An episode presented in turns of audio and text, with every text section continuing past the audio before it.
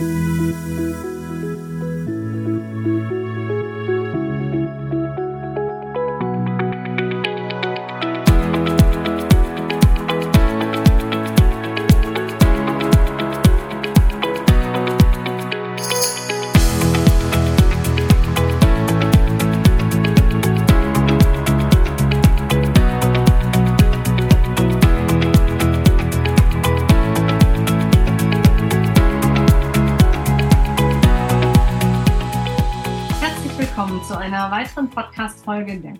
der Buchwerkstatt mit dem Thema Wenn ich Asche bin, lerne ich Kanji. Mein Name ist Regina und ich freue mich, dass du eingeschaltet hast. Heute zu Gast in der Buchwerkstatt ist die Autorin Katrin Nimela. Herzlich willkommen, liebe Katrin. Fühl dich wohl auf dem virtuellen roten Sofa der Buchwerkstatt. Ich freue mich sehr, dass du dir die Zeit genommen hast und heute hier sein kannst. Ja, vielen lieben Dank, Regina, für die Einladung und ja, hallo, liebe Hörer der Buchwerkstatt. Ich freue mich, dass ich heute da bin. Herzlich willkommen. Ja, Katrin, du wurdest 1973 in Regensburg ähm, geboren und genau. hast dein Abitur gemacht, hast danach Romanistik, Politologie und Jura studiert, aber abgebrochen. Mhm. Ein BWL-Studium durchgeboxt, abgeschlossen und dein Spezialgebiet ist Marketing und Branding? Genau, genau. Eine kleine Gemeinsamkeit bei uns beiden. dann äh, hast du ein Auslandsstudium in Paris ähm, absolviert, ja, und dann ging es äh, los. Du warst weltweit unterwegs in der Medizintechnik. Mhm. Patienten weltweit Zugang zu modernster Hautkrebsfrüherkennung zu verschaffen. Genau. Dann äh, hast du an der Leodinger Literaturakademie, ja, warst du Absolventin und äh, du bist eine sprachverliebte Person. Du sprichst Deutsch, Englisch, Französisch, Italienisch und Spanisch. Wow. Genau. da ziehe ich doch den Mut. Du warst auf der Shortlist für den Gertrud Kolmer Preis 2019. Im Finale Irser Pegasus 2020 und hast 2021 dort den Jurypreis bekommen. Genau, genau. Ja. Mein Leben in Kürze. Ja, ja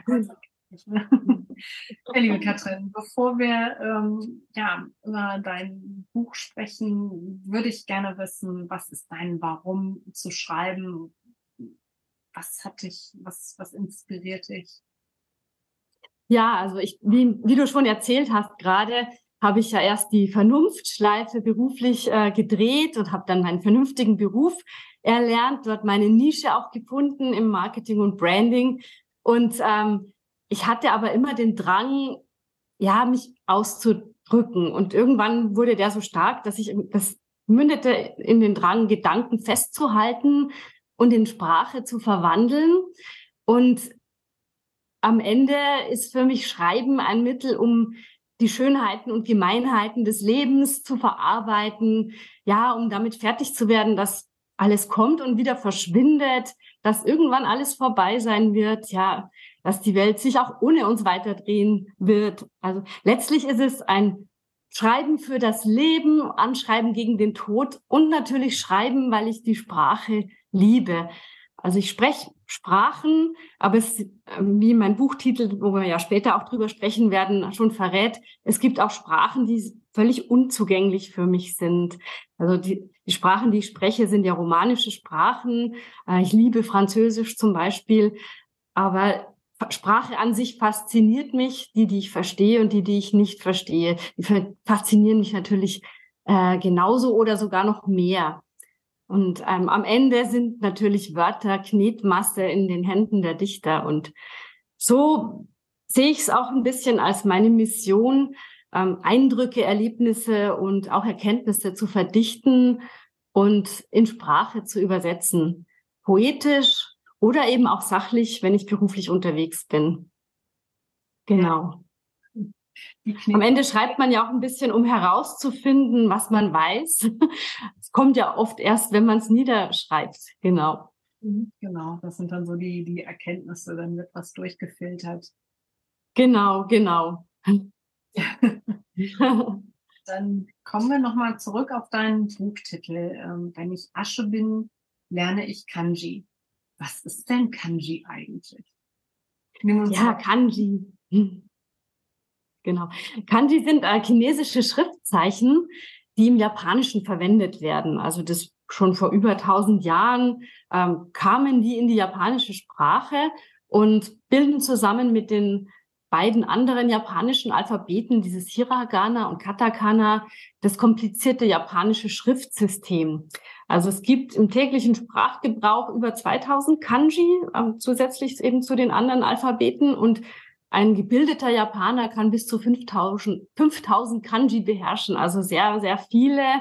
Und äh, für uns Europäer sind die natürlich sehr kompliziert. Also für mich sind Kanji der Inbegriff des Nichtverstehens und wecken auch den Wunsch, in das, in das Labyrinth dieses Systems einzutauchen. Wow, das ist daher dann auch der Titel, wenn ich Asche bin, lerne ich Kanji. Genau, genau. Da kommt der her. Mhm. Also dieser Titel äh, ist eben aus einem ähm, Gedicht, das auch in meinem Band enthalten ist. Das Gedicht heißt Bad in Shibuya.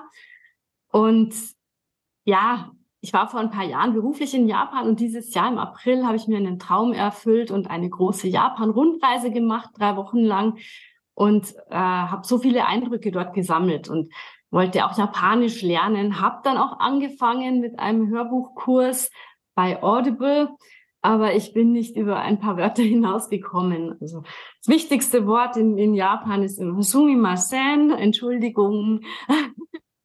Damit kommt man überall durch, aber es ist einfach eine sehr, sehr ferne Sprachwelt und deswegen ist der Titel meines Buches auch im Grunde ein Paradoxon, weil ich wohl erst sterben muss, um diese Sprache zu lernen. Also nie, weil ich glaube, ähm, dass der Tod endgültig ist und wir nur das Hier und Jetzt haben. Also genau, insofern, es wäre schön, Kanji zu lernen, aber es wird wohl nicht mehr dazu kommen. Außer ich mich verschlägt vielleicht mal nach Japan und ich lebe da und bin gezwungen oder habe richtig Zeit, mich reinzufuchsen, dann besteht die Chance noch. Dann äh, genau. müssen wir vielleicht oder du musst vielleicht eine eigene Sprache äh, entwickeln mit Bildern. Mhm. gibt es ja auch noch. genau, genau. ja, wie, wie entsteht die Leidenschaft, ähm, solch tolle ähm, Texte, Gedichte, Lyrik zu schreiben, wie du das tust? Was, was sind für dich wichtige Impulse? Wann, wann fängst du an zu sprudeln? Wann brauchst du Papier und Stift? Ja, also meistens, wenn ich irgendwo unterwegs bin. Also überhaupt ist ja schon mal die Frage, warum man Lyrik schreibt. Jeder sagt einem Schreiber ja immer, du musst einen Roman schreiben, alle wollen Romane lesen.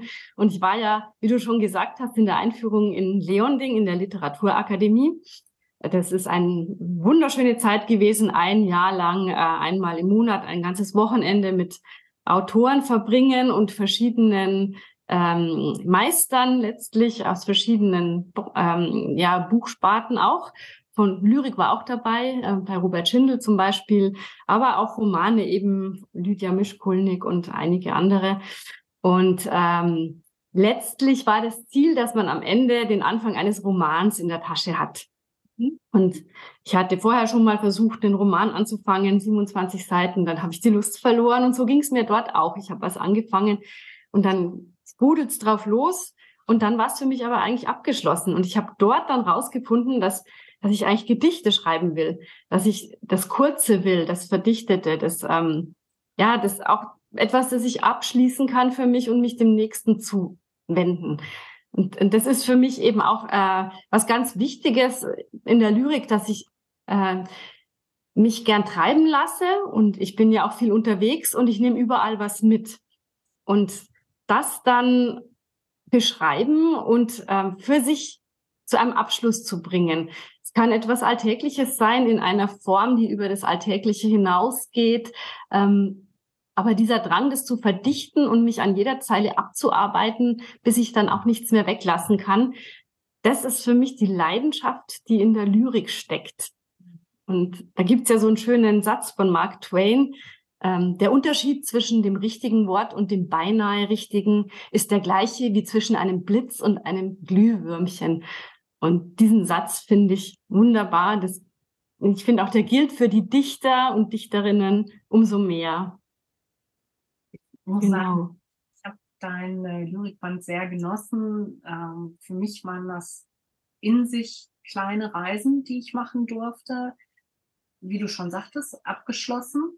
Auf jeden mhm. Fall. Es war ein, ein Deep Dive in, in Szenen, in, in Bilder, die sich mir in die Augen legten. Es war einfach, ähm, ja, für mich war es eine Wohltat. Sehr, sehr, sehr toll. Ähm, ich kann das gar nicht anders jetzt in Worte fassen. Ähm, ja, einfach großartig. Hm, das freut mich. Sehr, und, sehr. Ja, und wenn, wenn du sagst, du verdichtest das, hat dann, ähm, muss ich mir das so vorstellen, dass alles, was du schreibst, ja praktisch an Ort und Stelle äh, in deinen Texten ist, dass es dort auch seinen Platz gefunden hat, so wie du das zu 100 Prozent haben möchtest. Ja, ich bin eine, ähm, erstmal eine Jägerin und Sammlerin. Also ich nehme alles auf, was sich bietet. Also ich muss auch rausgehen und, und eben schauen, Menschen treffen, an Orten sein. Manchmal kommt man mit leerem Netz wieder zurück, weil gerade so manchmal, wenn ich beruflich unterwegs bin und dann ist der Kopf einfach auch voll und leer zugleich von irgendwelchen Arbeitssachen.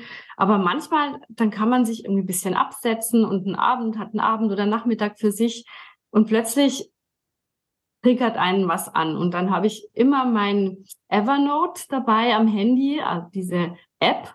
Und da schreibe ich alles rein, notiere mir alles schon digital, was mir einfällt. Auch Wörter, die mir begegnen. Weil so schnell wie es anfliegt, ist es auch wieder verschwunden. Dann denkt man sich, ja, das merke ich mir jetzt. Manchmal ist es ja auch so, man wacht nachts auf und hat ein Wort. Sagt, ah, das Wort ist so präsent, das vergesse ich sicher nicht. Und morgens ist es dann verschwunden. Deswegen muss ich alles, ich muss alles aufschreiben. Und das, der Vorteil dann von Evernote ist, dass es sich dann schon synchronisiert und ich habe es dann schon am Laptop. Und dann irgendwann fange ich an, diese ganzen Fragmente zu nehmen und äh, was da draus zu spinnen. Und im besten Fall ist dann schon ein Rohgedicht, an dem man nicht mehr so viel arbeiten muss, ähm, daraus entstanden. Aber manchmal hängt es dann auch in der in der Räucherkammer und bis der Schinken dann äh, genießbar ist, vergeht noch ein bisschen Zeit. genau.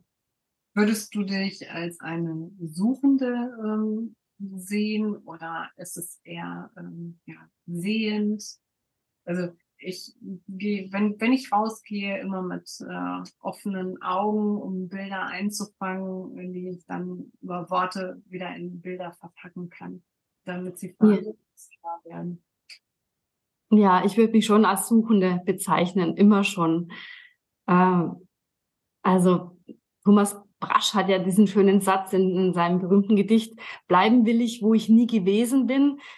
Und ich habe das Gefühl, da ist immer noch was, äh, zu dem ich keinen Zugang habe oder das um der äh, irgendwo um, um die nächste Ecke da ist irgendwas Unerwartetes oder irgendwas Geheimnisvolles, was ich mitnehmen muss. Und deswegen, ja, laufe ich viel, suche viel, lese viel und mag auch gern das Gefühl, in der Fremde ein bisschen ausgeliefert zu sein. Und irgendwo glitzert es dann hinter der Ecke oder eben auch nicht. Also ich glaube, ich werde mein Leben lang suchen und ja, manchmal ist es auch tragisch, weil es tief innen auch Eisentüren gibt, die ich nicht aufkriege wie so Schotten, die man dann beim Hochwasser dann hinmacht und dann, dann gehen sie nicht mehr weg. Ähm, aber irgendwas ist da noch tief innen verborgen, das auch ja verarbeitet werden will und es fließt ja immer auch ein bisschen Ich ins lyrische Ich hinein. da wird ja auch zurzeit viel diskutiert, kann sich der Lyriker noch hinter dem lyrischen Ich verstecken oder nicht? Manchmal ist es gut, wenn man es trennen kann jeden Fall, das denke ich auch. genau, aber am Ende macht man seine Lebenserfahrungen, man begegnet Menschen, äh, man ist in Situationen und ähm, unterschwellig oder auch konkret ähm, liest das ja auch alles mit ein in die Kunst, ob es jetzt bildend ist oder schreibend. Ja, es ist ja so, dass jeder Tag uns äh, Geschichten bietet oder vor die Füße wirft.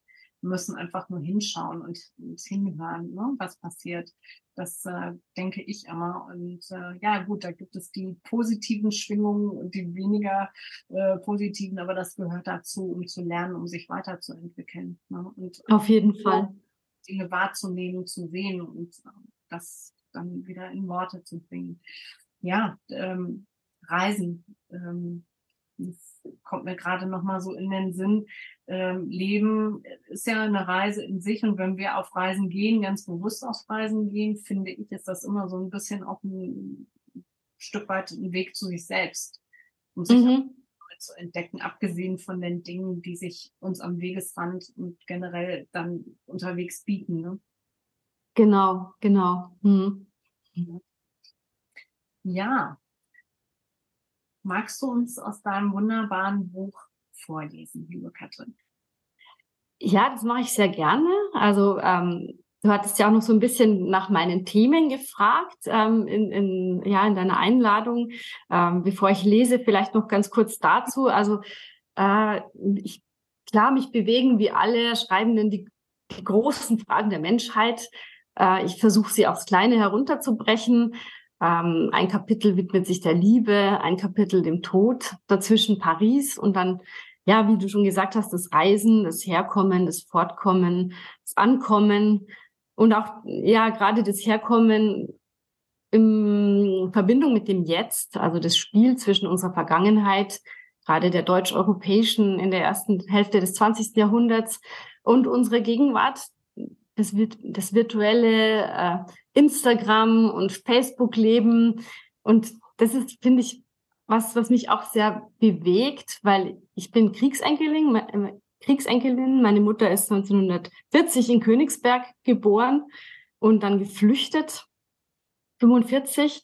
Und äh, dieser Spagat, äh, dem man dann begegnet, die Mutter, die noch wirklich äh, zu Fuß übers Eis, äh, über das Haff damals geflüchtet ist und man selbst sitzt mit dem Laptop ähm, vor Instagram und es sind so unglaublich, unglaubliche äh, Sprünge, die die Menschheit gemacht hat und trotzdem ist es so in einem Leben mit drinnen und das fasziniert mich, genau. Und das ist auch ein, ein Thema meines Schreibens, genau.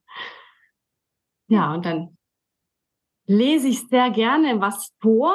Also ich habe jetzt mal aus jedem Kapitel ein Gedicht vorgesehen. Sehr gerne.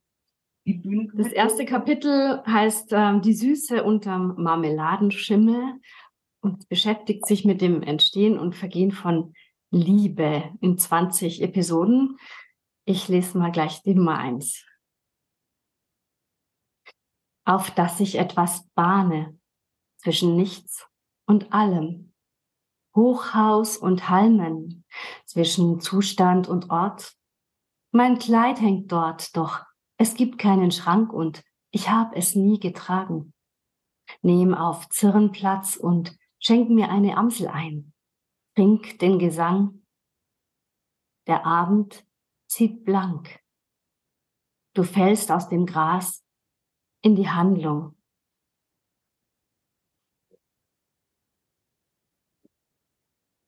dann muss ich natürlich das titelgebende Gedicht lesen aus dem Kapitel äh, des Unterwegsseins ist. Kapitel heißt Anspielen gegen Flächenfraß. Das Gedicht heißt Bad in Shibuya. Fließen geordnet, schieben sich Armeen auf Arbeit, an Ampeln und abends in Drunkards Alley von Mama San zu Mama San. Sake gestrandet am Tresen mit anderen, gereiht wie die Singeläpfel bei Family Mart. Meine Kammer eine Blase. Ich ziehe Asahi am Automaten, male Polkadots von Kusama aufs Laken. Im Damenbad nackte auf Tatami-Matten, Pielen und Sieden untätowiert. Scham schwindet hinter der Schiebetür. Alle Zeit eine Armlänge Abstand. Im Wasser kabbeln Gedanken. Tage an Handtuchhaken sacken, fallen in Dampf. An der Wand Fujisan. Ich ziehe blank. Bade, bis ich mich nicht mehr riechen kann. Aus dem Becken hinter dem Tresen glotzen drei Makrelen auf Stäbchen. Mädchen wie Kitty tippen, kichern, bestellen Ikigai bei 7-Eleven. Anime gespiegelt in Pupillen. Ich kenne meine Blutgruppe nicht. Suche zwischen Sashimi und Twitter. Finde auf Instagram einen Buddha. Falte unser Meer zu einem Kranich. Im Manual of Suicide Moden und Orte. Hochhaus, Strom oder noch ein Sapporo. Wenn ich Asche bin, lerne ich Kanji und spül mich in ein Washlet von Toto. Ich bin kein Roboter, wähle alle Bilder mit Brücken, handle mich an Mangas entlang, acht Stunden neben der Zeit.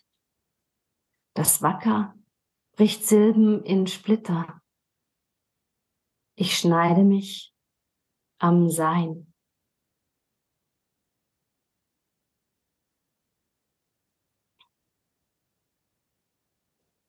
Ja, weiter geht's von Tokio nach Paris. Kapitel heißt Die Kanne von Balzac. Und ich lese Atemwege. An diesem Abend in Paris, der begann wie alle, auf Terrassen unter Strahlern. An diesem Abend im November fing alles an. Fing die Stadt an, sich zu häuten schälte sich in ein paar Stunden bis ans Mark, zerbrach am Stade de France, im Bataclan, in der Rue Bichat und anderswo, wenn da nur Menschen waren zur Jagd. An diesem Abend wurde das Große klein gemacht und das Kleine verfing sich im Großen, wie die Kugeln in den Wänden der Bars. Seit diesem Abend wachsen Stacheln aus Zäunen und Scheiben überschreibt sich Graviertes mit neuen Zeilen, halten heute das Wunde im Innern, im Erinnern mit Namen auf Gräbern und Schildern, an Mauern und Charlie. Seit diesem Abend steige ich in der Metro immer hinten ein und suche mein dunkles Selbst in den Narben. Laufe ich anders durch die Straßen. Ich bin permeabel seit diesem Abend. An diesem Abend habe ich begonnen zu atmen.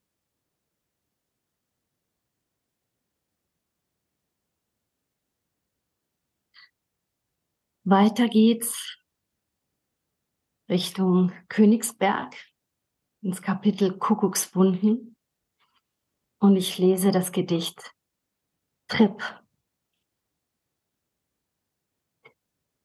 Wo kleine Birken und Ahnen wachsen, starren wir auf Stacheldraht.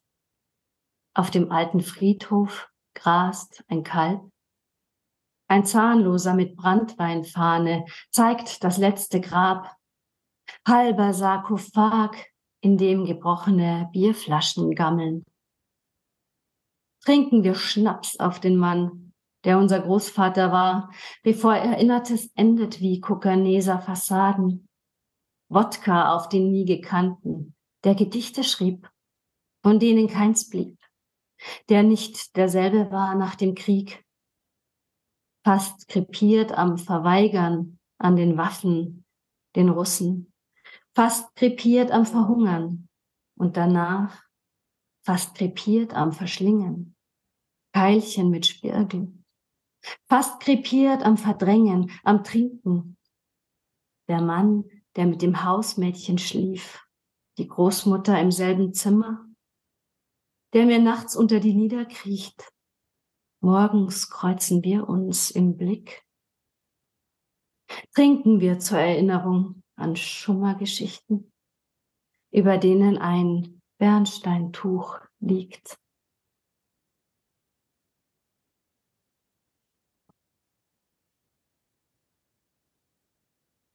Ja, und noch ein letztes kleines aus dem Kapitel Profilseite auf Gedenkzustand. sind Notate zum Tod.